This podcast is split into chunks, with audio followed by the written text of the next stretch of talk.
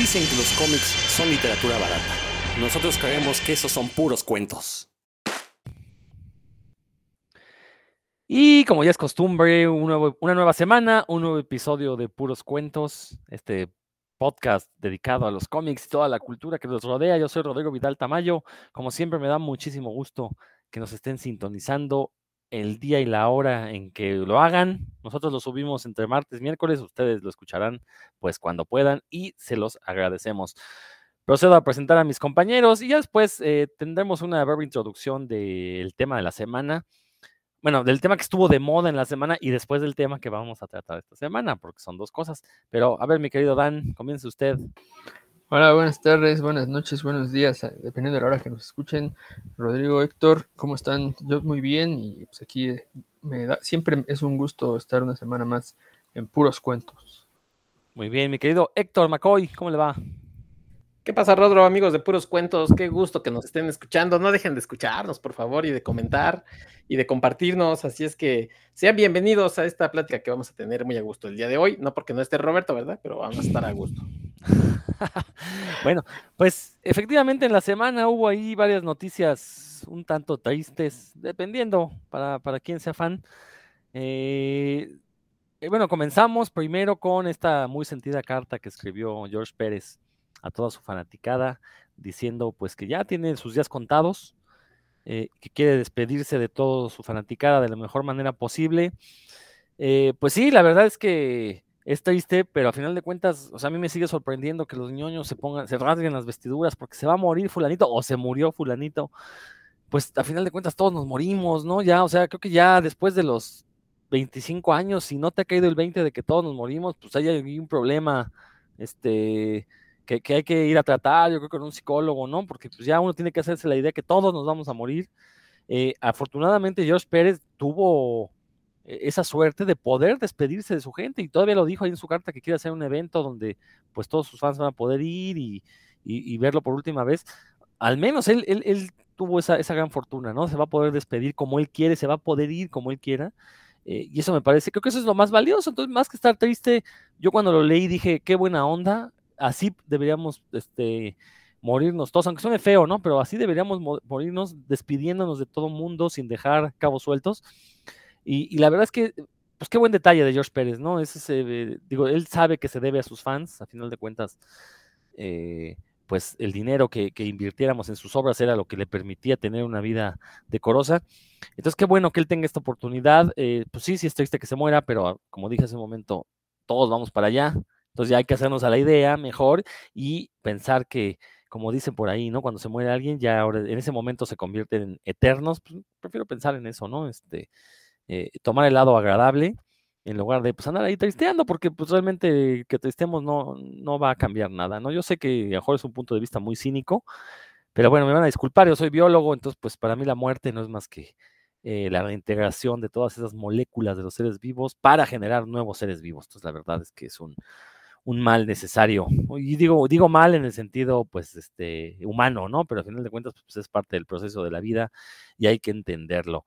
Así, Dan, yo sé que tu hermano es súper fan de, de Josh Pérez, no sé tú si también lo seas, platícanos un poquito ahí sobre esto. Luego de que se ha develado el gran secreto de puros cuentos de que Rodrigo Vidal en realidad es un androide de protocolo, como no, lo sabían ustedes, pero bueno, ya, se supo. Y este, por eso te, con esa frialdad. ¿No es cierto, mi buen Rodro? No, pues sí, la verdad es que mi carnal es muy, muy. Saiz, saludos a Saiz. Muy, muy fan de George Pérez. Ahí tiene una de sus fotos más preciadas. Es cuando George vino a la mole y tiene. Saiz una camisa de que tiene así las, portadas de Crisis. Y ahí se fue a sacar una foto con, con George Pérez. Dice que es una persona muy amable. Pues sí, este. Bueno, también sí, te quiero corregir, Rodrigo. es que este. Todos se van a morir menos Alan Moore, obviamente, porque él tiene un pacto ahí mágico. Con el diablo. Este, no, no, no, con el diablo, no con este dios serpiente. con el dios serpiente. Con Glicon, ¿no? Glicon. Este, entonces, eh, ah, salió Alan Moore otra vez. Bueno, está bien. Eh, no, pues es, creo que tienes mucha razón en, una cosa, Rodrigo, que es que ojalá que todos tuvieran la oportunidad de irse como, como lo desean, ¿no? Y no solo, obviamente, nuestros artistas favoritos o la gente que nos ha eh, pues dado con su obra eh, algo más que diversión, sí, no, pues toda la gente, ojalá todos tuvieran esa, esa todos tuviéramos, ¿no? Esa oportunidad. Eh, pues bueno, qué, qué mal por la, por la enfermedad que tiene George Pérez, pero pues también qué bien que, que estuvo aquí, ¿no? Que, que, todavía está en el mundo, pues que, que tuvo lo, tuvimos nosotros la oportunidad de, de gozar con su trabajo. Que pues, dentro de lo perdido, lo que lo hallado, yo siempre trato de, de pensar así. Y Héctor, ¿tú qué palabras tienes sobre esta situación tan, tan consternante? No, bueno, yo ya había comentado aquí hace un par de programas, curiosamente, sobre mi admiración a, George Pérez. Yo creo que, honestamente, no creo que nadie con dos dedos de frente no admire el arte de, de George Pérez, eh, en mayor o en menor medida, le reconozca esa calidad de trazo que tiene aunque pueda ser o no nuestro dibujante favorito, pero sí reconocer que es un artista que definitivamente marcó época. Y además, eh, eh, en parte tienes razón, eh, Rodro, un poco en decir, bueno, pues también George Pérez ya se había retirado porque también tenía unos problemas o tiene problemas de visión, entonces eso le dificultaba hacer su trabajo, obviamente, a todos aquellos que, que pues, andamos cegatones por la vida, pues, es algo, un mal latente, ¿no? Que todos sentimos así como, por ejemplo, me quito mis lentes, este, no veo nada, ¿no? Necesito perro guía, entonces, pues imagínense que un dibujante pierda su, uno de sus superpoderes, que es la visión, pues sí debe ser bien complicado. Y ahora, bueno, pues esta noticia que, que sin la sabiduría este, que, que, casi nadie tiene de Rodro Vidal, pues sí nos entristece, este, debería dejar que nos emborrachemos, ¿no? Ah, y además luego... Pues, hagan lo que quieran, yo no le estoy negando que se emborrache nomás. Pero pues nos señalas, desde, desde, el púlpito nos, nos señalas. Eso sí. y luego la vida viene y, ustedes los que tristean. Y luego viene la vida y nos da dos golpes más, ¿no? Entonces, este... No, es, menciónalos, por favor, menciónalos, por favor. Claro que sí, pues, eh, primero el fallecimiento de, de... No, tres golpes más, ¿eh? Ah, tres golpes más. Sí. A ver, bueno, ahorita me corregirás. No eh, primero, eh, Carmen Salinas fallece, la querida corcholata de Dan. Eh, todavía vemos ahí en, su, en su cuarto de Dan tiene un póster de, de, Carmelita Salinas. Entonces, bueno, pues muy esos pósters de, taller mecánico. Exacto. Ahí en la pulquería, entonces, bueno, pues, muy su gusto de Dan.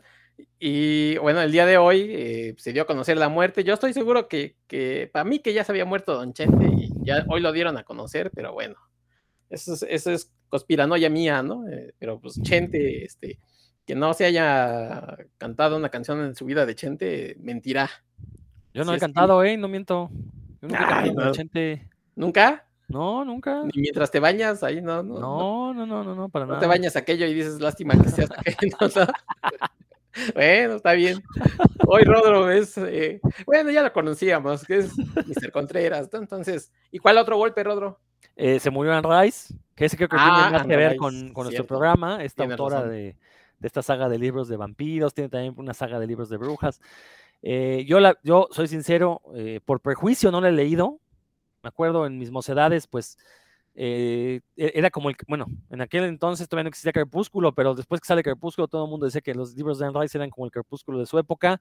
Ahorita vi a varios expertos vampirólogos en, en mis redes, tengo ahí un par, eh, y la verdad muy consternados por la muerte de Anne Rice, sí dándole pues un valor que yo no había escuchado antes, diciendo ahí que a final de cuentas ella es la que forjó el mito vampírico actual, el que vemos en las películas sale más de las películas de, Anne, de los libros de Anne Rice que de la novela de Drácula, por ejemplo, ¿no?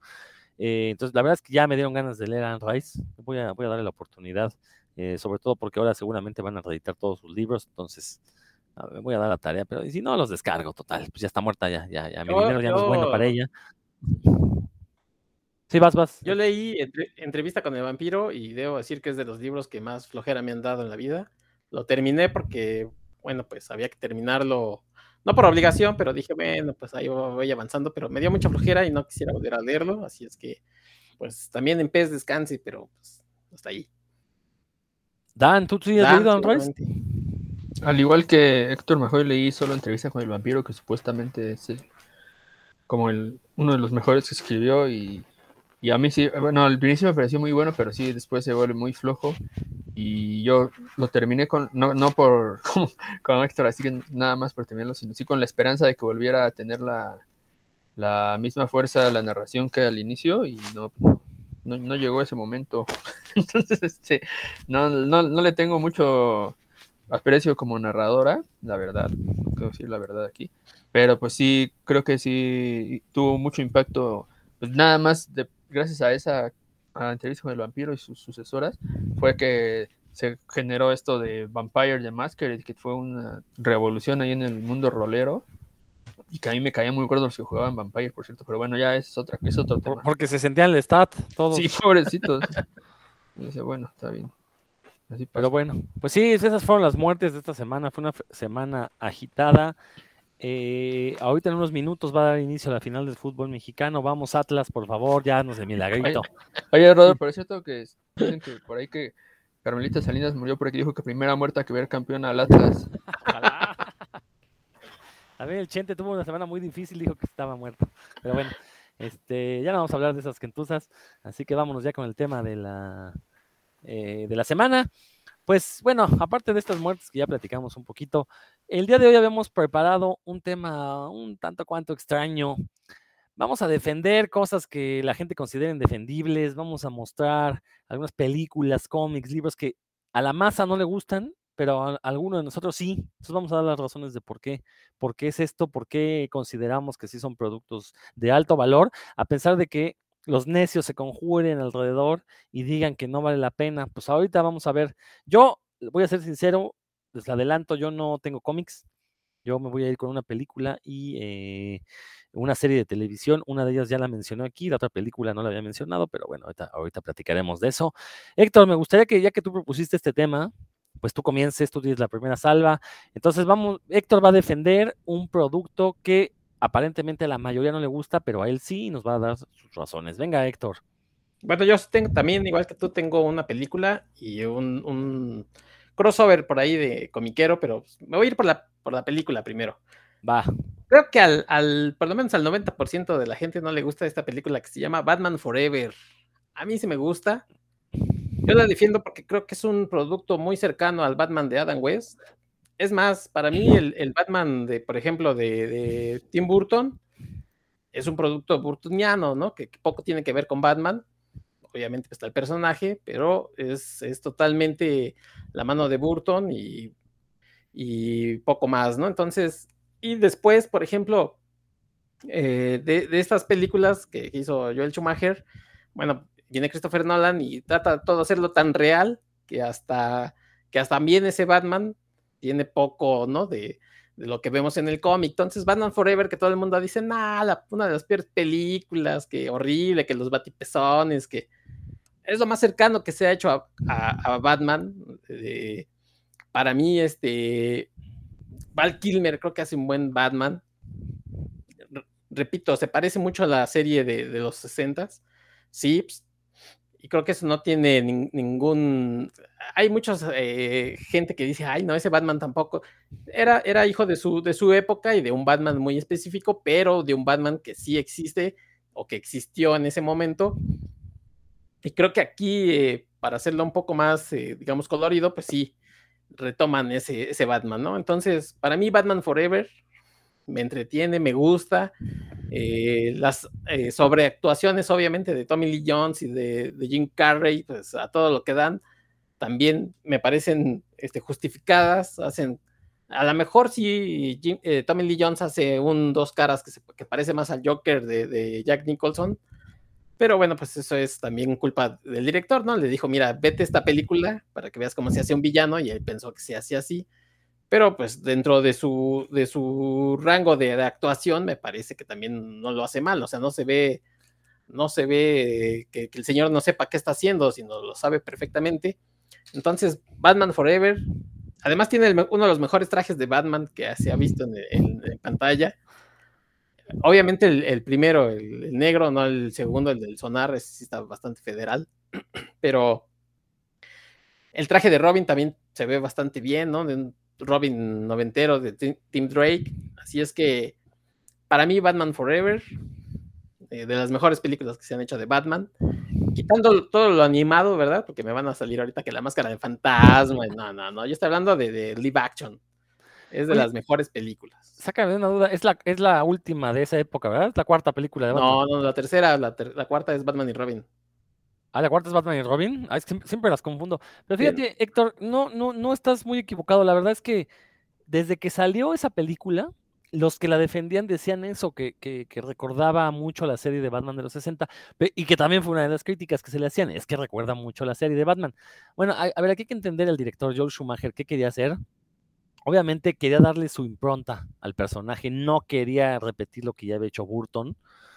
Eh, y hay que entender otra cosa también. Joel Schumacher pertenecía a la comunidad gay. Entonces también quería hacer una película flamboyante de Batman.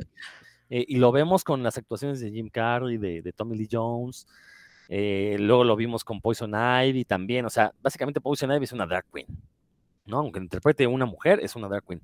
Entonces, sí, eh, Joel Schumacher le quiso dar eh, su propio sazón. Y seguramente él era fan de la serie de los 60 y estoy totalmente de acuerdo contigo. Uno la ve y eso la recuerda. No sé si es ahí donde sale la batitarjeta o esa es hasta la cuarta. No, es hasta la siguiente Ah. con George Clooney. La ah, cuarta. ok.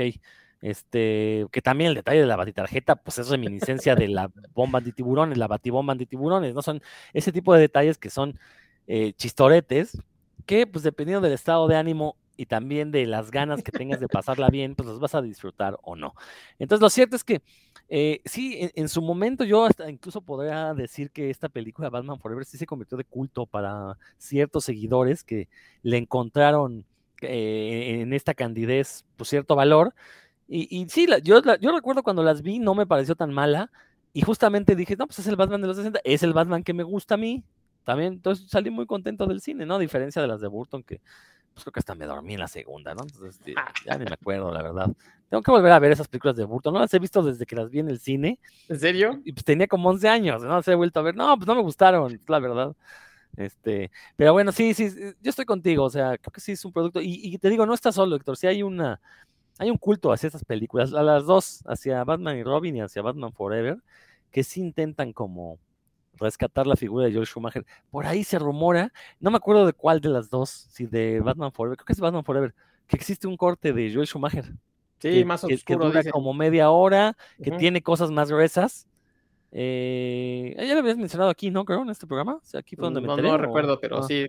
Leí Sí, la nota igual. sí. Está el rumor y bueno, pues a lo mejor en un futuro o sea, veremos Batman Forever, el de Schumacher Cut, o Batman y Robin, no me acuerdo cuál era, No, Forever. y Forever, y pues la verdad es que, pues digo, a final de cuentas va a ser dinero Warner, ¿no? Yo no sé para qué se hacen tan tontos esos de Warner, para decirle que no les gusta el dinero. Si sacaran todos los cortes alternos, ahí iríamos todos los niños a verlos. Entonces, pues la verdad, qué mal, qué mal se ven. Dan, algo que quieras comentar de esta película. Pues primero eso de que mejor si tiene cosas más gruesas, a lo mejor está dedicado a la comunidad a la que pertenecía Joel Schumacher. Pero bueno, este, de eso, esa película, yo asistí a la premiere, déjenme platicarles, asistí a la premiere en el cine de Hollywood. Este, y desde la primera vez que la vi me gustó bastante. Lo que sí sigue, des- no me gustó y sigue sin gustarme son los dos guasones, ¿no? Que, que aparecen ahí, los, los villanos. Porque pues, los dos son dos Jokers, ¿no? De ahí uno copia de uno y otro copia de otro. Pero, la, por ejemplo, la escena en la que están en el circo y mueren los, los papás de Dick Grayson, esa escena está bien chida, ¿no? Está muy, muy... Toda esa secuencia desde, desde el inicio hasta el final está, no sé, impecable, atractiva, colorida, como dijo Héctor. O sea, sí tiene muchos, muchos, muchas cosas que rescatar y, y lo más importante, pues que es una película y que sí te vas a, te vas a divertir, ¿no? O sea, si, si no vas con este prejuicio de, o sea, que si no te cae gordo Jim Carrey o si no quieres que Tommy Lee Jones haga de sheriff adusto, ¿no? Que es como el papel que, que- que siempre se le, se le ve, si no vas con esos prejuicios, sí, la verdad es que sí divierte desde las primeras secuencias hasta, hasta las últimas y tiene unas ideas bien eh, que parecieran descabelladas, pero pues estamos en el mundo de Batman, ¿no? O sea, esa, esa que, que lo- les ponen, que como le está chupando la energía mental, ¿no? Esos son, ya lo mencionaron, ¿no? 100% todo, este, aplicables al Batman de, de Adam West y sí, o de esas épocas y, que están en- dentro del mundo de los cómics, no, no es algo que, que nos parezca, ay no, ¿cómo puede ser? ¿no? Pues, cuando, como irreal, por, por Dios, no estamos hablando de Batman. Eh, pero sí, en general, a, a mí también me, me gustó en su momento y no, como digo, sí, o sea, siguen cayéndome gordos ahí los, los villanos que los veo un poco sobreactuados, pero de ahí en fuera sí, este, es, una película que, que, yo no soy de los que digo, ah, es una basura, no, la verdad es que no. La siguiente sí, Batman y Robin, pero Batman Forever, no, Batman Forever sí, sí, sí le encontré yo también muchas cosas chidas.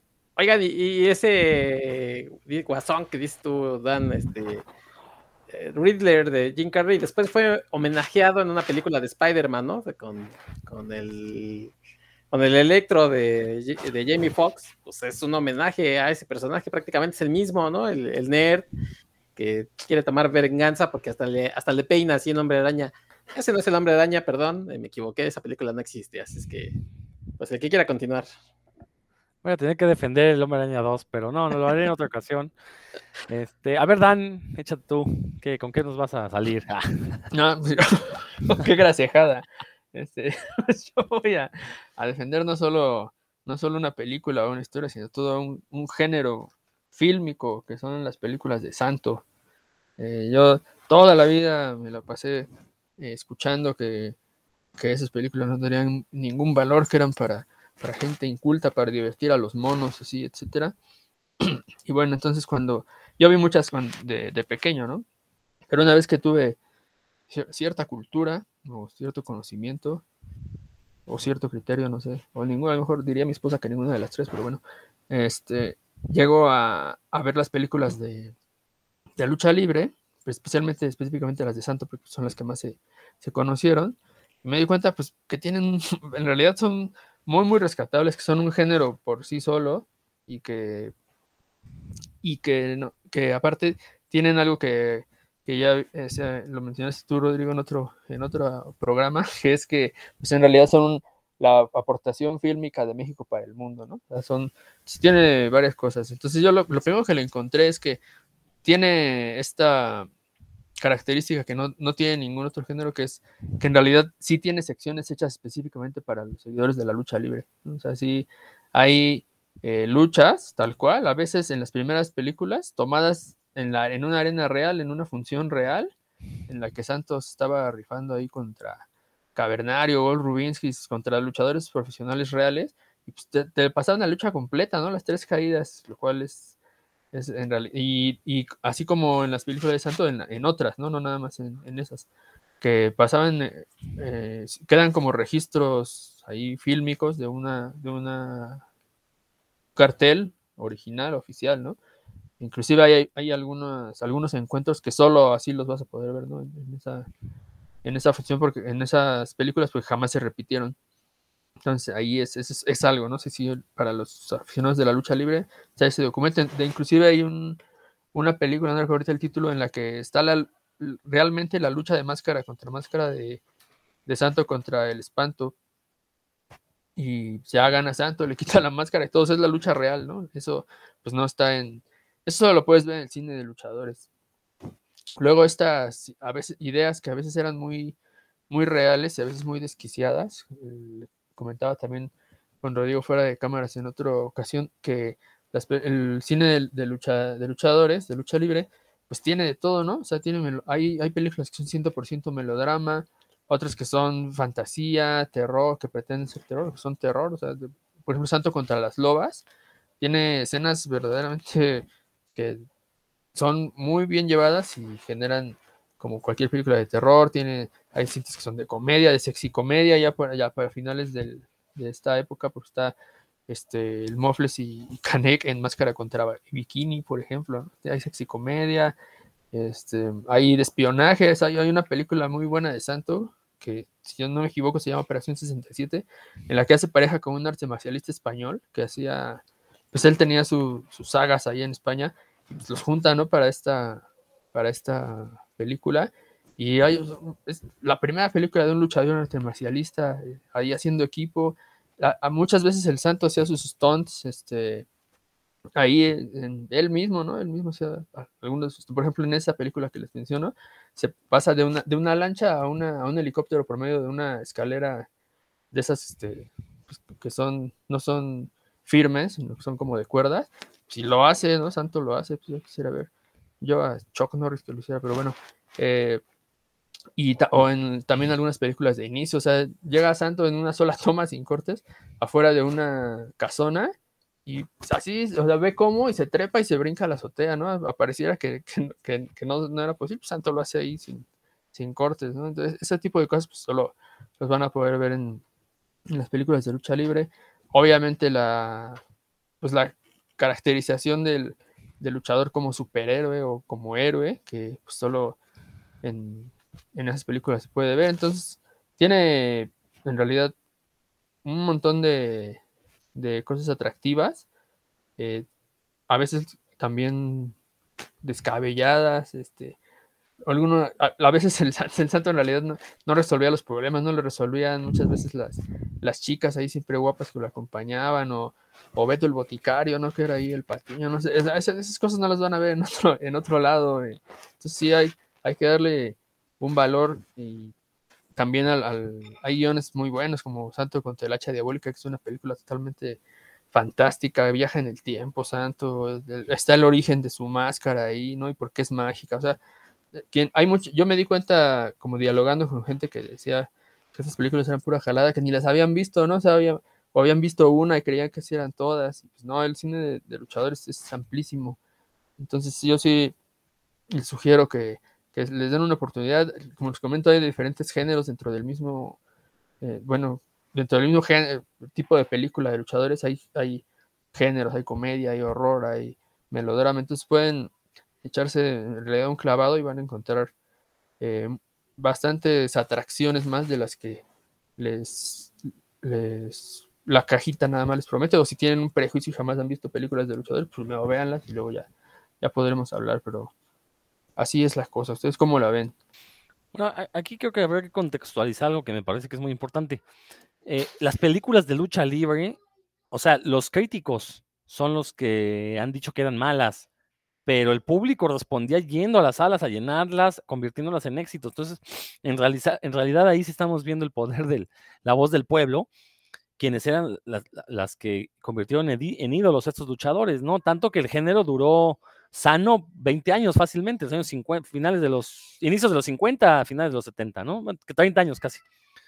Entonces, la verdad es que eh, yo no diría que la gente está en contra de estas películas.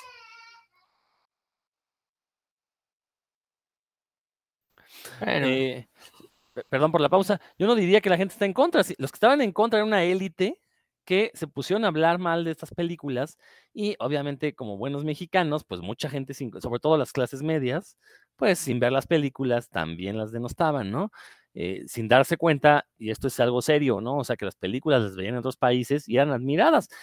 Luego, una de las críticas se centraba, no, es que los efectos especiales son muy malos. Bueno, vamos a ver las de los años 50, sus valores de producción no son muy diferentes de las películas fantásticas estadounidenses, japoneses, o europeas. Digo esos tres países porque estamos muy acostumbrados a pensar que de ahí viene el buen cine, ¿no? Eh, pero lo cierto es que los valores de producción eran muy similares. Entonces no había ahí, este, eh, vamos, o sea, el punto de comparación es que tenían los mismos valores. En, Estados Unidos los monstruos también se les veía el cierre, en Japón también, Godzilla simplemente, ¿no?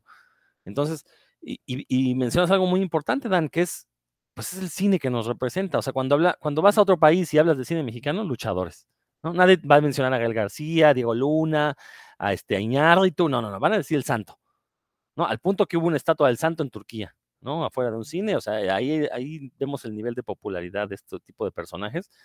Eh, ahora, lo cierto es que sí hubo una revalorización del género ahí a finales de los años 90, en parte por la música surf, en parte porque salió una generación de, de cinéfagos que eh, pues comenzaron a revalorizar este cine y decir, a ver, vamos de veras a analizarlo como se debe, ¿no? no vamos a quitarnos prejuicios. Y, ahí sí debo de dar el cebollazo, revistacinefagia.com hizo su labor. Precisamente mucho de lo que acabo de decir lo he sacado de los análisis que, pueden leer en revistacinefagia.com acerca del cine de luchadores. Eh, ahí sí con orgullo debemos decir que nosotros revalorizamos todo este cine analizándolo en su propio contexto, ¿no? No comparándolo con otros cines, no este, viéndolo desde un punto de vista eh, irónico, porque también esa es la otra, ¿no? Mucha gente cree que revalorizarlas es verlas y reírte de la película. No, una cosa es reírte con ellas y otra de ellas. Hay películas muy valiosas, también hay basura como en todo, sí, sí la hay, pero a final de cuentas es el género mexicano por excelencia y eso ya es un valor en sí mismo, ¿no? No, eso nadie se lo quita. Héctor. Yo, yo, lo que noto aquí es que Dan no le quiso entrar al toro por los cuernos, porque, o sea, es como si yo hubiera empezado hablando del género de superhéroes, no hablé de una película en específico. Dan no quiso hablar aquí de Octagón y Máscara Sagrada, que es una verdadera basura, igual que la otra con Atlantis, que son una verdadera basura. claro, las películas de los 60s y los 70s tienen cosas eh, muy, muy buenas, rescatables. Como tú lo dijiste, Rodro, se han vuelto películas de culto eh, a mí, por ejemplo, las películas del Huracán Ramírez, esas de donde David Silva era el, digamos, la identidad secreta y el dueño, y me gustaban mucho hasta que un día me di cuenta que no era David Silva el Huracán Ramírez. Eso fue un, momento complicado de mi vida, pero la Tonina Jackson, o sea, la verdad es que me gustaban esas películas del huracán porque no eran, no eran como las otras películas en donde solamente salía, el luchador era el que interactuaba aquí, había como una construcción, ¿no? Digamos, más superheroica. Pero lo que Dan viene a decirnos, ay, sí, los, luchadores, eh, o sea, claro, le vamos a decir, no, manito, no te preocupes, los luchadores sí están bien. No, sal a decir que las, las mugres películas esas que hizo el Hijo del Santo de... Triple A. Sí, de la Triple A, o esa, ¿cómo se llama? La leyenda de la máscara, o la otra, este... Ese cine de arte, ¿eh? Aguas. No, espera, a ver, espera. Estás hablando de el Chanok y el hijo del santo. En... Ah, es, una, ah, es una mugre. me acuerdo, Es una mugre. y la otra, donde el niño va a buscar al santo para que los defiendan el pueblo, también es una mugre que es el hijo del santo. Que, que, si mal, no sé si sean esas o fue de las últimas del santo, donde ya el santo salía con metralletas, ¿no? Yo así de chale, o sea, ¿qué onda?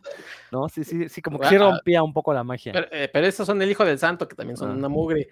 Pero pues Dan se quiere curar en salud y decir, ay, yo defiendo las. Nah, nah, nah, no, así habla mal del hijo del santo, todo lo que ya. pinche nano.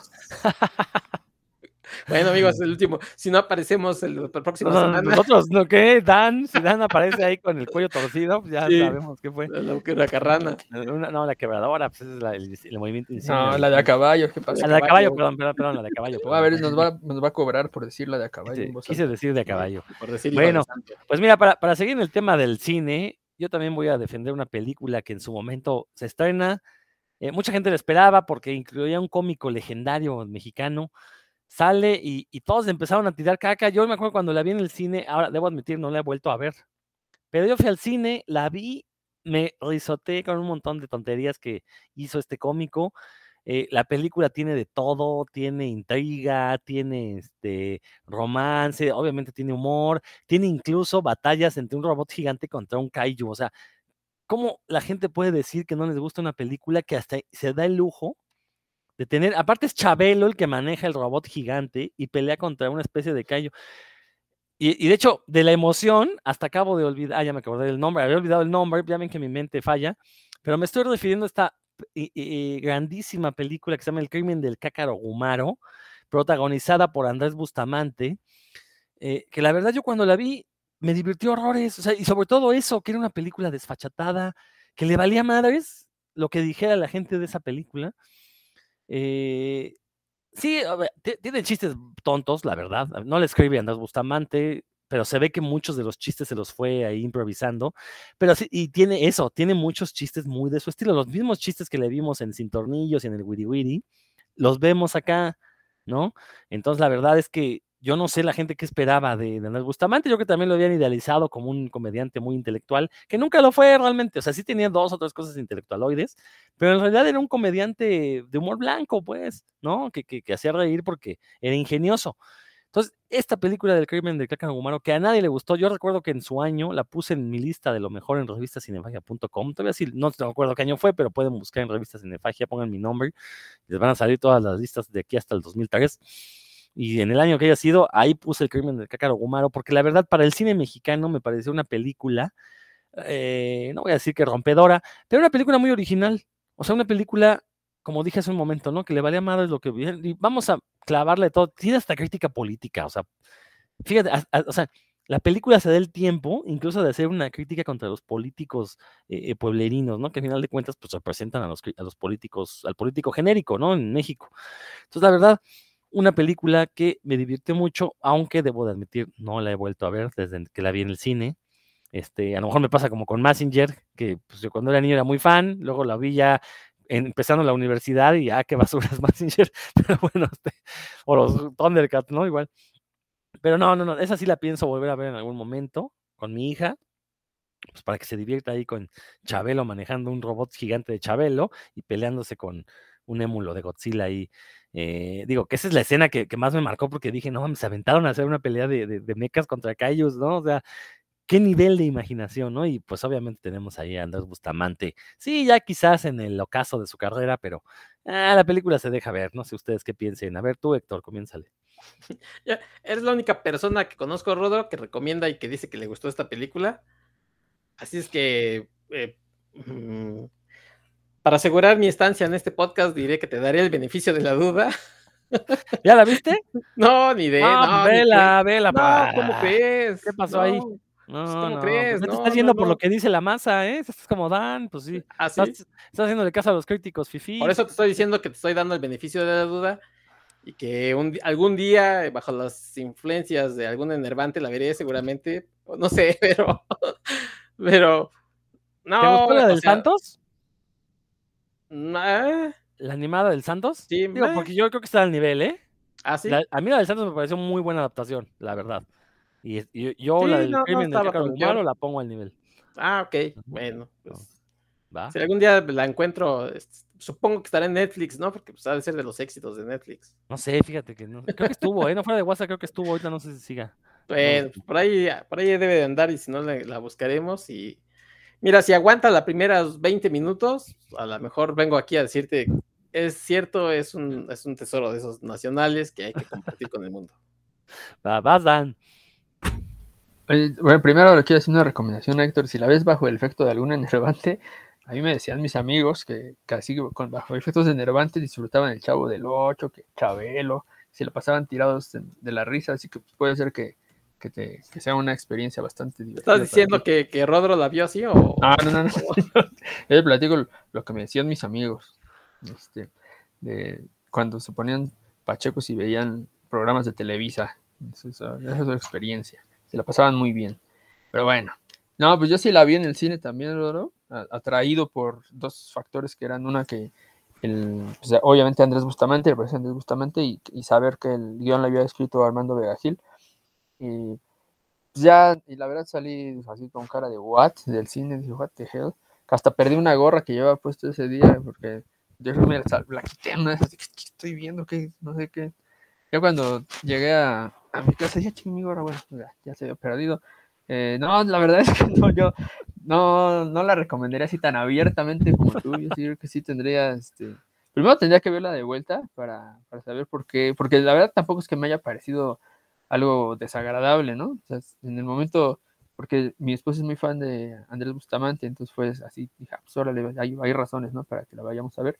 Pero sí salimos los dos como de, mmm, no, si habrá estado buena. Eh, no salimos muy convencidos, la verdad. Como que esperábamos más, yo creo que más bien.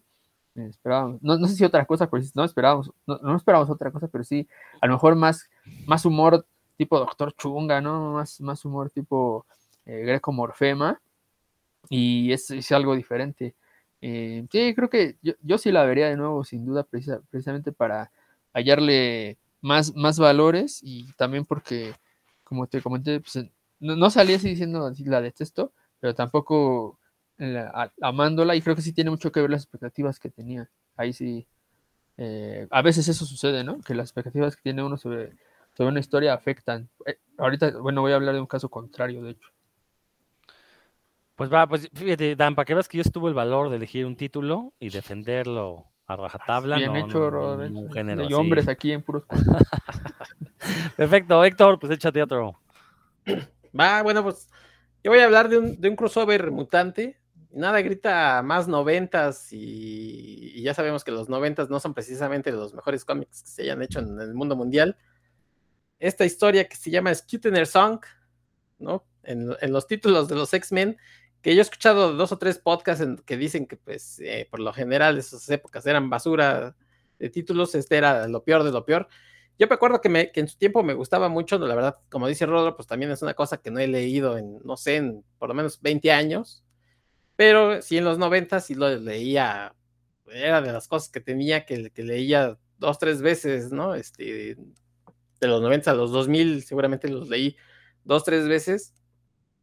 Y es esta historia donde aparece un clon de, de cable que cree que ser, un, ser es el original, que es Strife, y bueno, pues eh, intenta matar al profesor Javier, y a partir de ahí, bueno, los demás equipos mutantes que eran, los títulos eran crossover de títulos de un X-Men, X-Men, X-Force y X-Factor. Entonces, bueno, pues los personajes de los diferentes títulos andaban buscando y peleándose con, con otros mutantes.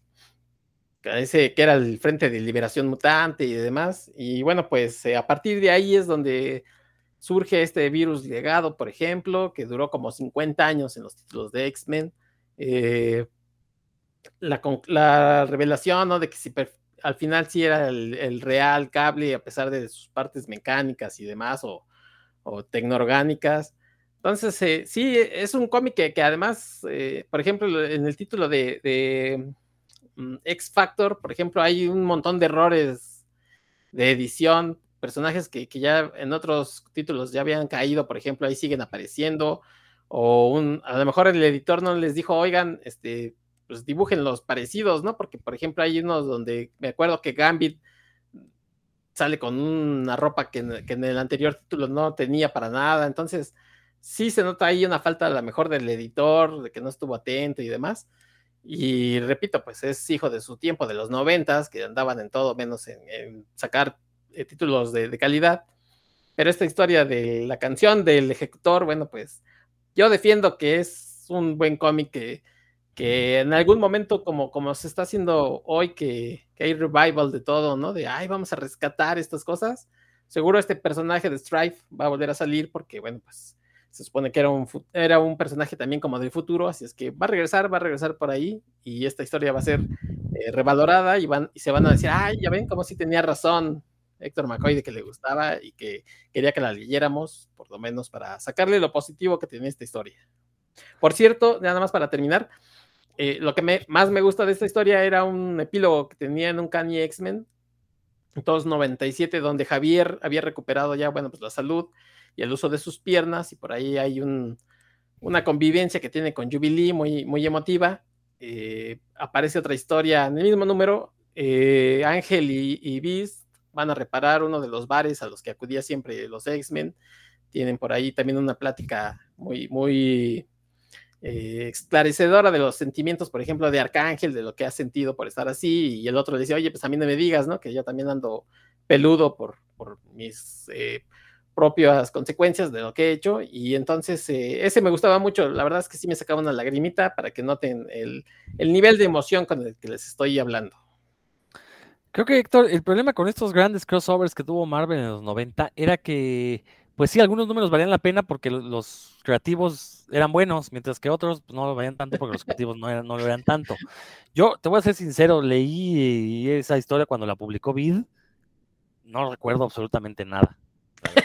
este, Pero no, es, no, era de Vid, era, era de los otros de, ¿cómo se llamaba? Ah, fue cuando fue Marvel directamente. Ajá, del Flip Look. Flip, editados por Ralph Machio. Sí, sí, sí, sí. Ah, pues ahí los, ahí los leí. Peor, vas a decir peor todavía. Y, y, recuerdo, no, no, no, pues, de hecho eran mejores ediciones que las de Vid. Este, entonces, no, la verdad es que no recuerdo nada de la historia. Y pues supongo que fue porque lo leí, no me dijo nada. Eh, pero bueno, sí, tú le encontraste momentos valiosos. Eso me parece interesante y creo que confirma lo que te estoy diciendo, ¿no? Que dependía del equipo creativo porque cuando, y que, que, también lo vimos en Superman, ¿no? Recordar que en esos años Superman era semanal básicamente, a pesar de que había cuatro títulos mensuales, pero eran de corrido, o sea, donde terminaba el de una semana, empezaba el otro la semana siguiente en el, en el siguiente título. Y también tenías cosas como el dibujo de Bograno y la escritura de Louis Simonson que valían la pena, y de repente topabas con la escritura de Dan Jorgens, que ya sabemos que es una filtra humana. Te, di, te, digo aquí quién, quién llevaba el título de un Kanye X-Men para que A ver, ¿quién digas, era, ah, no, era sí, Claremont, sí. ¿no? Era Claremont. No, no, ¿no? ¿Quién era? Tu amigo Scott Lobdell. Ah, Scott Lobdell, que la verdad nunca me ha gustado, la verdad, pero bueno. y el, eh, por ejemplo, en X-Men estaba Fabián Niciesa. eh, también en X-Force y en X-Factor pues, estaba Peter David. Que ahí, bueno, que también pues, Peter David se tuvo que someter a, las, a los Sí, designios claro, ahí sí, ahí sí. para, para hacer este, este. Pero fíjate, creo que es de esas historias. Yo recuerdo, por ejemplo, cuando le- leía la Wizard en aquellos años 90, pues ponían en buena estima esta historia de Ex- Executioner Song. Eh, Strife era como el villano. a- Eh, a pero la. Wizard era la vocera de Marvel. Casi, que- casi, básicamente. Pero no, no, bueno, no, no sé, digo, a- ahorita, por ejemplo, es- no es una historia que yo en los, en los grupos de Facebook donde estoy, que yo veo que mencionan mucho, porque por ejemplo, con la saga del clon, sí ya vi que hay un revival ahorita y mucha gente la está apreciando, no sé por qué, supongo que es gente que no sabe de cómics, pobrecitos. Eh, pero por ejemplo, esta historia, pues no la mencionan, ¿no? Entonces, yo Por no eso es sé, que no les gusta. habrá que, le voy a- no, son de esas historias que sí hay que volver a leer, sobre todo ya con más conocimiento del trasfondo de X-Men, porque pues en los años, en aquellos años 90 era- yo, yo empezaba a leer este, este tipo de cómics y era lo que llegaba, ¿no? Y pues muchas veces, digo, si algo, lo único bueno que hacía Vid era que sí metía estos textos donde explicaba un poquito el contexto de la historia. Era Me necio. va- No, espérame, espérame, Vid lo hacía, Ah. Marvel ya no lo hizo, a eso iba. Sí, pero primero fue Marvel y después fue Beat. Con Marvel, sí, sí, sí, por eso, pero por Sí. eso, al final de cuentas, cuando Vid toma la licencia, ya lo decía con DC y lo empezó a hacer con, Ah, ok. con, con Marvel, ¿no? O sea, estos textos de J.G. Holguín, que pues la neta sí rifaban. Eh, bueno, y toda la caterva de gente, ¿no? Que escribe ahí Everardo Ferrer, incluso hasta Tobalín, que se aventó algunos textos, pues eran cosas que agradecías, que desgraciadamente ninguna otra editorial ha retomado y que se ven muy bien para contextualizar eh, este, lo que estabas leyendo. ¿Qué pasó, Dan? En, en Camite también han, han Ah, bueno, hecho porque a mí algo te- así. es, la, es este Bit 2.0, ¿no? Entonces, este, pues ahí como que sí eran básicamente las mismas ideas editoriales. Entonces, pues, sí, o sea, tiene sentido que Camite lo haya seguido haciendo, ¿no? Eh, entonces, bueno, pero pues sí, habrá que darle una nueva oportunidad. Yo, por ejemplo, de esos años lo único que he releído fue el Spider-Man de Todd McFarlane, lo disfruté muchísimo a pesar de que se nota que no le echaba ya ganas, sacaba los números como si fueran este, Hot Cakes lo más rápido posible. Le difiere mucho de su Amazing Spider-Man, pero bueno, este, al final de cuentas es McFarlane, pues no le vamos aquí a criticar nada, absolutamente nada. Dan, ¿algo que quieras comentar? No, pues la verdad es yo sí estoy igual que tú en esta Rodro. Sí lo leí, no me acuerdo de nada. Por alguna razón debe ser que mi, mi disco duro decidió utilizar ese espacio en otra, en otra cosa. Y no, no, no creo volver a ella. Pero la te sabes el himno del AME, ¿verdad? Ah, pues espérame. Hoy, mira la vida que llega. Así, otro día se los canto completo. Se va a caer este, el servidor con este programa. Pero bueno, bueno, y nada más mencionar que yo sí soy muy fan de los diseños de Rob Liefeld. Y Strife visualmente es un villano que sí lo veías y dices, ah, cabrón, se ve muy cabrón. Yo hubiera preferido que Strife hubiera sido el original, que Cable el, el clon, pues, era como más dramático. Eh, pero bueno, pues no nos lo cumplieron, ni modo. Héctor, ¿algo con lo que quieras terminar? No, no, no, pues adelante y ya. Bueno, venga, Dan. Bueno, pues bueno, la siguiente también será otra película. Fíjense que yo cuando rara vez eh, le agarro un, un cómic que, que todo el mundo esté hablando mal de él, casi siempre prefiero, y tengo unas listas muy amplias de, de cómics a leer, pues mejor me voy sobre eso. Eh, pero esta película que, que yo veo, le, fue pésimo en los comentarios de casi todo el mundo que conozco que la vio y que es fan de esta saga. Pero pues yo como no soy fan de esta saga y, la vi creo que un par de años después de que salió sin ninguna expectativa alta. Y cuando la vi dije, no sé por qué le, le- les cae tan mal, si es, a mí me divirtió mucho. Estoy hablando de The Last Jedi, o el- no sé cómo le pusieron aquí, la, la- la vi tan dos años después que no sé ni cómo le pusieron en español, lo- los últimos Jedi, creo, ¿no? Este, ¿Te refieres al capítulo 8? ¿Al Sí. episodio 8? Ah, ok, sí, los últimos Jedi. Los últimos Ah, pues los Jedi, últimos sí. Jedi, a, ese- a esa mera. O sea, a mí me divirtió bastante, me pareció eh, que Luke Skywalker estaba ahí comportándose como un, un señor ermitaño, como tendría que ser. eh, la- todo lo visual, lo, que cuando aparece Kylo Ren y, y va a pelear ahí con el este gigante que se parece al, al emperador, es que cuyo nombre ya ni me acuerdo, pero me acuerdo que los, los visuales, les digo que no soy fan, ¿no? Entonces no, no, no se vayan a lo yugular si es que hay un fan por ahí de Star Wars. Eh, todo lo visual de esa, de esa secuencia está genial, ¿no? De repente todo un solo color, o cuando mucho con dos colores, y unos, unas tomas este, abiertas de las peleas que es, así tendrían que ser las, todas las tomas de peleas, ¿no? Abiertas, así como lo hace el, el, cine de Kung Fu, para que se vea la habilidad, para que se vea quién sabe y quién no sabe, ¿no? Quién nomás está ahí de advenedizo. Eh, este planeta en el que hay unas carreras de unos animales bien raros. Pues eso es como yo lo vi muy dentro del universo de Star Wars. Eh, luego cuando al final, ¿no? Que, que llega Luke Skywalker y, bueno, que en realidad no es él, no, sino una proyección de la fuerza. Pues está bien chido, yo no sé por qué a la, a la gente que, que es fan de la, lo que conozco, muchos que conozco que dicen, ah, esa porquería, ni la veas, este, no, va en contra de todo lo que se había hecho. Y pues, pero qué cosa de Star Wars, este, no va en contra de todo lo que ya se había hecho, ¿no? O sea, bueno, no sé, luego sale, está bien emotivo que, que se salva la, esta Leia, ya, ya no es la princesa, no, ella es creo que la capitán Leia, ya no sé, general, comandante. General, la general Organa. La, general Organa se salva a sí misma utilizando la fuerza de, de ir a perderse en el espacio. Pues tiene cosas bien chidas, yo no sé por qué a la a la ñoñiza, como dice Rodro, a la ñoño ratiza de, de, Star Wars no, no les latió. O sea, a mí me parece una muy buena movie. Yo me divertí bastante, ni sabía que iba antes, la verdad. Este, pero esta película per se me, me pareció muy atractiva y, y, tiene mucha imaginación, que es lo que a mí me gustaba cuando estaba chico de ver las películas de Star Wars, ¿no? Un montón de elementos bien así en, novedosos, ¿no? Que dije, ah, ¿cómo? Ya los ves y dices, órale, ¿cómo se les ocurrió, no? Y aquí yo veo varios elementos. Bueno, no sé. ¿Ustedes qué opinan? ¿Ustedes les latió no les latió? A ver, Héctor, vas. No, bueno, aquí sí debo decir que bueno, lo hemos comentado aquí, creo, Rodro, que, que sí somos fans de, de, ese episodio del 8, de, que incluso pensamos que, que el 8 es el mejor episodio quizás después del 5.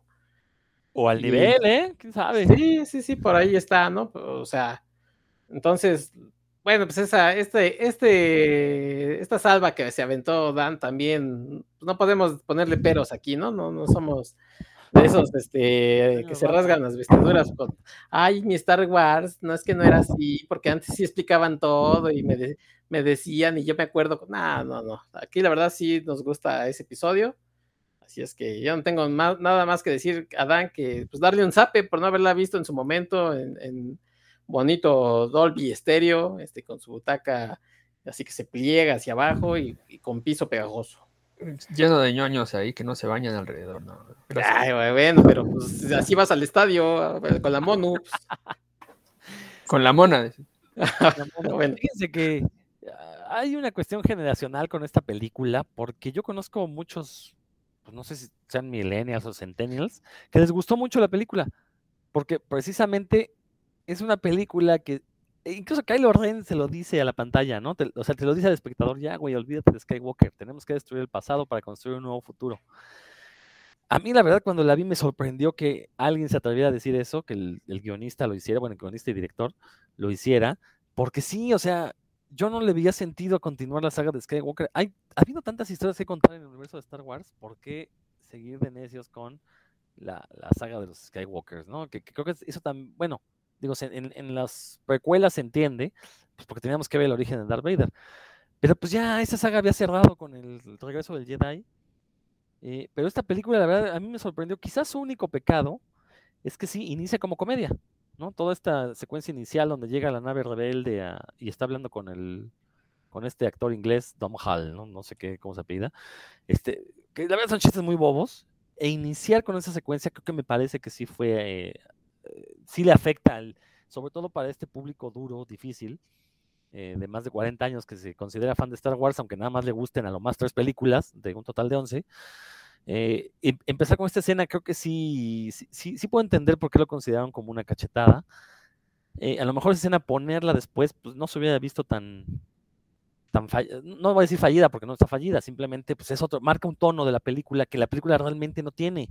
La película, después de la segunda mitad, se pone muy, ser, muy seria. La batalla que mencionas de Luke Skywalker contra los Atats, o sea, es un poema visual. La pelea de, este, de, de Kylo y de Rey contra los guardias pretorianos también es un poema visual. Yo no, creo que no exagero al decir que es la mejor pelea de sables láser que tenemos en toda la saga. De hecho, en Nerdología así lo mencioné, lo puse como uno de los cinco mejores momentos, esa batalla, y puse tal vez sea la mejor película, la mejor batalla con sables. Eh, ¿Qué otras cosas buenas tiene? Pues en general el discurso, ¿no? Decir, ya vamos a hacer otras cosas. Se puede encontrar un montón de cosas que no tienen que ver con los Skywalker, ¿no? Ya no tiene caso regurgitar estos personajes. Eh, desgraciadamente, J.J. Abrams, pues, eh, se espantó, como que le dio miedo este camino que planteó es Ryan Johnson, ¿no? Si mal no estoy, el director y uno de los guionistas. como que se, ve que, le, que porque una parte de la ñoño ratiza muy vocal, pues sí se quejaron de esta, de esta serie, pero en lugar de hacerle caso a estos que estoy seguro que son minoría, le hubieran hecho caso a todos los jovencillos, que en serio la ponen como, como ya dijo Héctor, como una de las mejores películas de la saga, y estoy totalmente de acuerdo. Si, si no está al o sea, mínimo está al nivel del Imperio Contraataca, y en una de esas le gana, precisamente porque tiene, al igual que el Imperio Contraataca, la película tiene unos huevotes.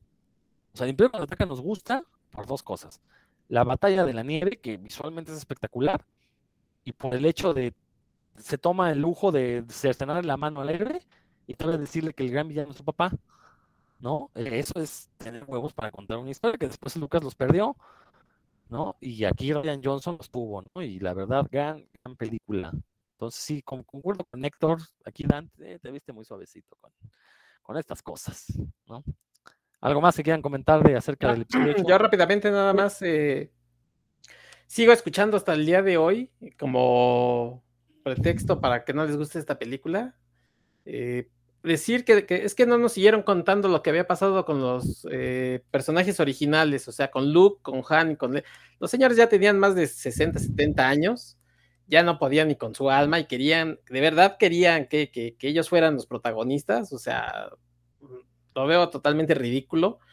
Y muchos también de los eh, de, sus pretextos o de, las cosas que opinan, de sus opiniones sobre la película, igual se pueden aplicar sobre las precuelas, que ahora resulta que eran muy buenas.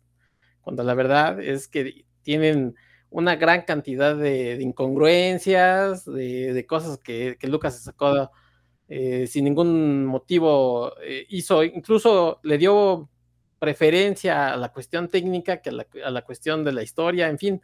Pero bueno, ahora resulta que son buenísimas las, precuelas, ¿no? Sí, aparte, la, misma gente que las vilipendió en su momento, ahora las están defendiendo. exacto. no, le, es que no le dieron continuidad a Jar Jar Binks. Es, muy molestoso. a los Ewoks. es todo lo que quería. Sí, nada más para cerrar las precuelas, yo recuerdo este General Grievous, ¿de dónde sale? Ah, porque tenías que ver la caricatura, pero si yo no quería ver la caricatura porque eran capítulos de cinco minutos que había que cachar en el Cartoon Network, oye, me vas a entregar una película, dame lo mínimo para entenderle, ¿no? Y resulta que está enfermo y eso, eso tampoco tiene continuidad porque si no, y ahora está descatalogado. Ajá. Pero si sale o no Grievous, e, es, no, no, no importa nada en la, en la cinta, ¿eh? en la historia, o sea, es un personaje inconsecuente y trascendente. Al igual que, bueno, no, Jar Jar Binks sí es muy trascendente porque él, él, es el que precipita la formación del imperio. Pero bueno, este, bien, bien. Pero sí creo que esta película, eh, o, sea, entiendo a Dan por qué la menciona como que a nadie le gusta, porque sí, a gente de nuestra generación no le gustó, están muy enojados, hasta pedían que se rehiciera. Y este, pero yo insisto, ¿no? Las generaciones más jóvenes sí la valoran y la encuentran muy, muy interesante. Yo no soy de generación joven, pero también me gustó muchísimo. Bueno, pues ya para ir cerrando, voy a mencionar una serie que ya había mencionado en este programa con anterioridad cuando se estrenó. También una serie que fue cancelada, a nadie le gustó, todo, todavía ahorita en la lista de lo peor del año he visto que la mencionan muchísimo.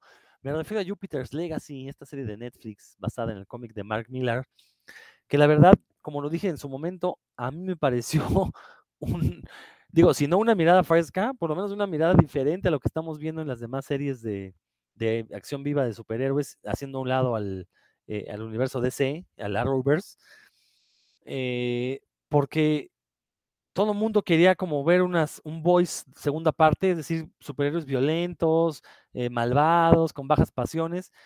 y lo que nos presenta Jupiter's Legacy no es precisamente luchar por los ideales del superheroísmo, y, aparte lo hace de una manera muy interesante. Yo no he leído el cómic, debo de aceptarlo. Eh, se me ha pasado. Pero lo hace de una manera muy interesante porque nos habla de este superheroísmo contra, o sea, eh, eh, como una lucha intergeneracional. Los héroes viejos, que podemos ver reflejados al panteón de DC, peleándose contra sus vástagos, porque los vástagos pues ya quieren matar, quieren este, romper las reglas para evitar que los villanos hagan mayor daño, según ellos, ¿no? Eh, y los héroes grandes diciendo pues que no, que hay que respetar un código, porque pues dónde está la heroicidad si empiezas tú a matar, como lo Batman lo ha resumido muchas veces, ¿no? O sea, si mata al, al, asesino, pues sigue habiendo un asesino libre, ¿no? Eh, que me parece que son de estos detalles de los superhéroes que a veces se les olvidan a los escritores, sobre todo cuando se pone de tema el moda de, de, moda el tema de la violencia. Entonces, la verdad, a mí me creo que la, yo sentí que la serie tuvo lo suficiente para mí engancharme y sobre todo dejarme con ganas de más. Eh, recordar que esta serie cuenta dos historias. Uno es el origen del, de los superhéroes en ese mundo, en ese universo, y por otro lado, este conflicto generacional. La verdad, a mí se me hizo muy interesante me pareció, digo, sí tiene unos, unos valores de producción medio chafas, por ahí los disfraces, de repente se ve que les con brocha les pintaban las arrugas y las pelucas se ven pues bastante, parecen cosplay de la mole. Eh, sí, eso es cierto. Pero bueno, yo la verdad, habiendo visto tanto cine piojo, esos valores de producción, yo me los brinco mientras la historia valga la pena. Y para mí, al menos valió muchísimo la pena esa historia. Eh, porque yo no quería ver un clon de The Voice, yo no quería ver superhéroes malvados, yo quería ver precisamente eso, ¿no? Este, superhéroes haciendo cosas de héroes. Eh, y, que lo hayan puesto con este conflicto generacional me pareció, eso sí me pareció muy fresco, ¿no? Ver que son los padres tratando de guiar a sus hijos, los hijos que se rebelan, como, vamos, que es algo muy real, ¿no? Lo vemos, lo hicimos nosotros, nos rebelamos con nuestros padres, nuestros hijos se rebelarán contra nosotros. Entonces, la verdad, yo creo que sí les diría que si ya la vieron, le den una segunda oportunidad. Si no la han visto, no se dejen llevar por los comentarios. La serie se puede sostener por sí misma, pero como que ahorita Netflix tiene una política de no apoyar proyectos que no son un hitazo de inicio.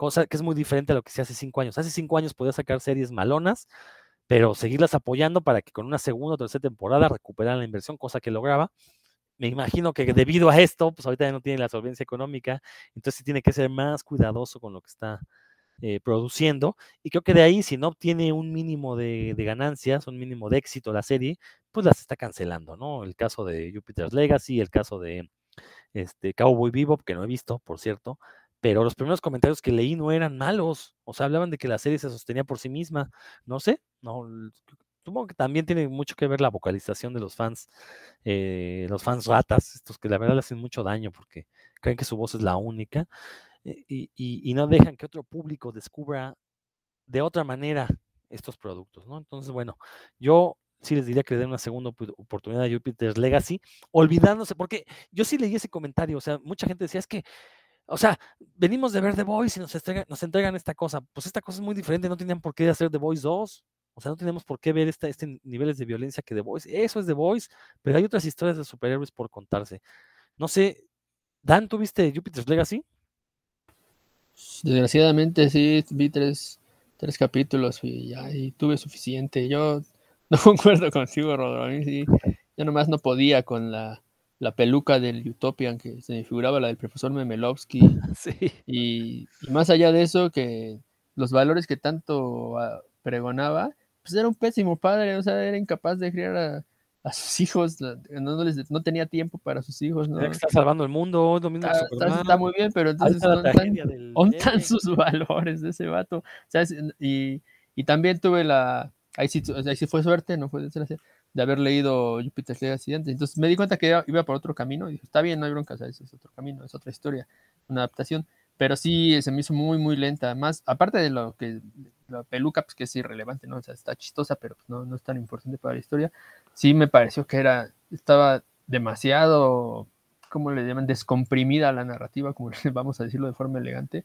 O en otras palabras, estaba bien lenta. Muy, muy lenta. O sea, pasaban muy poquitas cosas en capítulos larguísimos. Y sí, llegué a la conclusión de que tenía que dedicarme tiempo a otra, a otra serie, porque esa no, nomás no, no, nomás estaba haciendo corajes. Pero bueno, pues qué bueno que, que alguien sí le haya latido. Lo la mala noticia es que pues, ya no va a haber, para ti es que no va a haber segunda temporada. Así. Pues sí, pero concuerdo con esto que dice, sí, si la narrativa estaba demasiado descomprimida, estoy totalmente de acuerdo, que este es un defecto de marca de Netflix, ¿eh? O sea, alargan las series a lo bruto, pudiendo contarlas en 5 o 6 capítulos, te entregan 10, en el mejor de los casos, 13 en el peor, ¿no? Pero bueno. Héctor. No, yo no, yo no tuve chance de verla, no he visto The Boys, que tanto han recomendado aquí, no he visto, pues tampoco. Y sí leí el cómic y me gustó. O sea, no es así que yo diga, ay, la locura, pero me parece que estaba bien. Eh, estoy, sí me interesa, por ejemplo, ver esta que hicieron de animación de Super Crocs, creo que se llama, que también es de Miller y no, Este, creo que eso me interesa más porque creo que es eh, autoconclusivo, o sea, no sé cuántos episodios son, seis o ocho, no sé. Pero pues ya ahí termina la historia. Ya el cómic también me gusta y me gusta mucho. Me gustan estas historias de, robos y demás, de cómo se va construyendo todo el, atraco. Pero no ha tenido chance de verla, la verdad. Y bueno, pues obviamente cuando ya sabes que es un producto que, que, no va a tener continuación o que no va a llegar a ningún lado, pues ya dices, no, ¿para qué lo veo, no? Entonces, bueno, pues ahí sí, ahí sí te lo debo, Rodro. Este, supongo que sí. Tendrá algunos, algunas cosas eh, rescatables y como dice, sobre todo este tema, este tema de, la generación en la que siempre tenemos como en un pedestal a los superhéroes y demás, y de pronto pues hay otros, ¿no? Que, quieren ser mejores, o como dice Dan, pues que sufrieron también del abandono de los padres, porque pues, los superhéroes también son humanos, ¿no? Este, debajo de todos sus poderes.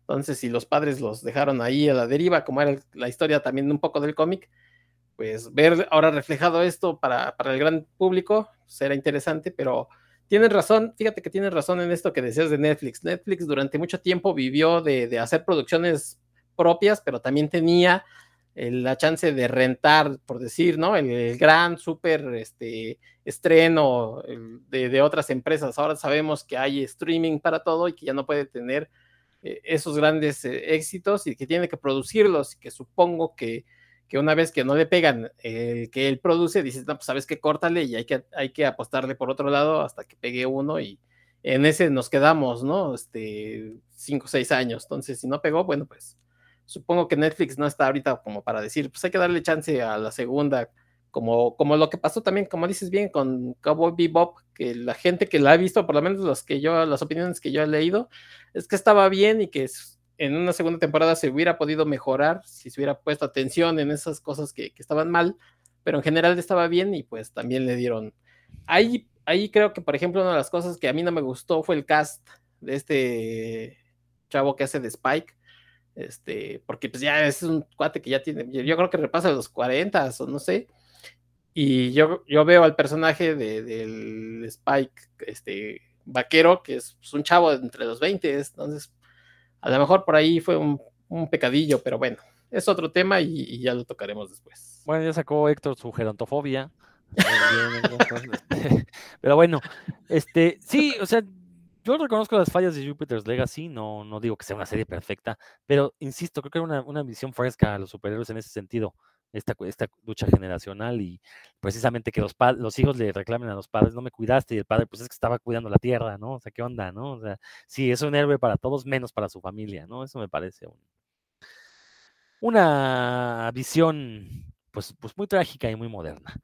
Bueno, pues así es como llegamos al final de este episodio. Espero lo hayan disfrutado. Ustedes díganos qué, productos les gustan, que sepan que a, las masas no.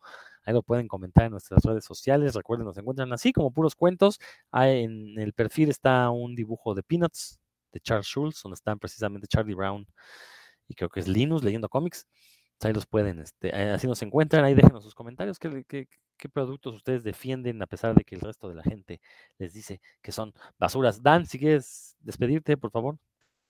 Sí, como no, con mucho gusto. Pues espero que se hayan divertido tanto como yo. La verdad me la pasé muy bien. Entonces, no, tuve que cerrar mi micrófono para atacarme de la risa varias veces. Espero que, ustedes también se hayan divertido y pues nos vemos pronto. No se pierdan los podcasts de mis y el programa de radio de mis compañeros porque están bien rifados. Por cierto, pues voy a dar la primicia, ya Dan, eh, Dan va a inaugurar los programas del siguiente año y a partir del 10 de enero Saldrá Dan en Nerdología, el programa donde todo lo nerd es chido que pueden escuchar en radio IPN 95.7 FM todos los lunes en punto de las 8 de la noche. Héctor. Yo suscribo lo que dice Dan sobre nerdología, también he estado escuchando, voy al, digamos que voy al día, pero lo estoy escuchando en calidad de podcast, entonces me falta escuchar el último que saldrá supongo que el día de mañana. así que no se lo pierdan, la verdad es que Rodro está haciendo un gran trabajo ahí en nerdología. Y bueno, pues también agradecerles que nos hayan escuchado el día de hoy. Déjenos sus comentarios de, como dice Rodro, de, de las cosas que a ustedes les gusta y a otros no. O comenten las cosas que aquí eh, platicamos. Si les gusta o no les gusta, pues también su opinión es importante para nosotros. Gracias por escucharnos y bueno, pues ahí estaremos la próxima semana hasta que este año nos lo permita. ¿Y, este, ¿Y tu podcast, Héctor? Ah, bueno, pues eh, de la ciencia a la ficción. Ahí estoy muy contento con el podcast. Eh, en este momento va a estar en hiatus también porque pues fin de año, ya saben ustedes. Pero bueno, pues este año uh, grabé 42 episodios de la ciencia a la ficción. Eh, aquí el padrino Rodro Vidal, pues le agradezco como siempre que haya inaugurado ese, ese bello programa. Y bueno, si ustedes pueden escucharlo o lo han escuchado, pues también dense una vuelta que ya estamos del cierre de año. Muchas gracias. No, Max, ¿42? ¿En serio? 42 episodios grabé. No, muy bien, muy bien. Sí, un gran, gran podcast de la ciencia de la ficción.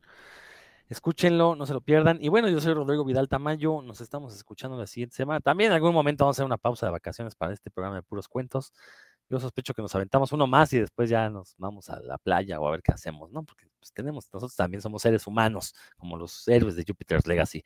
Esto fue puros cuentos. Nos estamos escuchando próximamente.